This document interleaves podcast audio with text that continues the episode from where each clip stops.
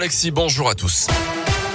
Et à la une aujourd'hui, cinq ans après le remake de 2017, Macron et Le Pen qualifiés pour le second tour de la présidentielle le 24 avril.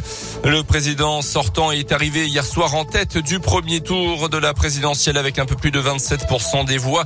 Votre confiance m'honore, m'oblige et m'engage à déclarer le candidat qui sera donc face à Marine Le Pen, la leader du RN, qui obtient un peu plus de 23% des voix. Dans le Puy-de-Dôme, le chef de l'État obtient 28% des suffrages, 21,8 pour Marine Le Pen, quasiment au même niveau que Jean-Luc Mélenchon. Euh, du côté de l'Allier, la leader du Rassemblement national obtient 27% des suffrages à un millier de voix près euh, du président euh, sortant. Les soutiens de Marine Le Pen qui sont donc tout heureux depuis hier soir à l'annonce de ces résultats du premier tour. Dans la région, les militants du Rassemblement national étaient notamment réunis près de Lyon chez l'un des sympathisants les plus engagés dans la campagne au niveau local. Tous se disent soulagés et confiants en vue du second tour dans 15 jours satisfait du score qui est assez intéressant. Je suis un petit peu étonné du score d'Emmanuel Macron je trouve un petit peu élevé. On avait quand même euh, quelques craintes euh, sur le score de M. Zemmour, sur le score de M. Mélenchon. Et finalement, c'est, euh, on est qualifié. Et donc là, je pense qu'on va transformer l'essai cette fois-ci.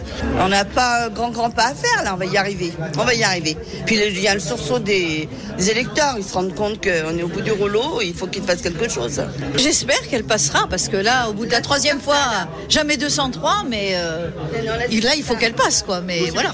Et Marine Le Pen pourra compter sur le soutien d'Éric Zemmour. Lui a recueilli 7% des suffrages hier soir au premier tour. Il a appelé ce dimanche à voter pour la candidate RN au second tour. L'abstention de son côté a été plus élevée qu'il y a 5 ans, environ 25% pour ce scrutin. Les résultats des autres candidats dans le détail. Jean-Luc Mélenchon termine troisième avec un peu moins de 22% des voix. Éric Zemmour donc avec 7%. S'en suivent Valérie Pécresse avec 4,7%. Yannick Jadot 4,5%. Jean Lassalle 3,1%. Euh, Fabien Roussel, le communiste 2,3% des suffrages. Hier soir, Nicolas Dupont-Aignan 2%.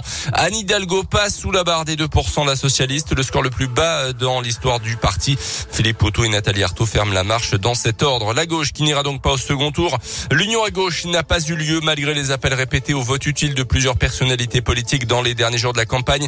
Les soutiens de Fabien Roussel accusent le coup avec donc un peu plus de 2% des voix. Le candidat communiste en appelle déjà au barrage face à l'extrême droite. Boris Miachon de Bar est élu municipal dans la région. La question, c'est ça qu'il faut qu'on lise au niveau de, la gauche. C'est pas tellement les jeux d'alliance, c'est quel récit, quel espoir on redonne. L'extrême droite ce soir, elle fait quasiment une voix sur trois. Donc, on va pas faire de détour. Nous, on va appeler dès ce soir à faire barrage à Marine Le Pen au second tour. Et j'ai envie de dire pour le candidat Macron, ni pardon ni oubli, mais on ne laissera pas euh, Marine Le Pen prendre le pouvoir en France. D'autres candidats ont également appelé à faire barrage à Marine Le Pen le 24 avril pour le second tour en votant pour Emmanuel Macron. C'est le cas de Valérie Pécresse et de Yannick Jadot notamment. On termine avec l'actualité locale et une terrible découverte, une macabre découverte hier matin au Puy des Goules dans le Puy-de-Dôme.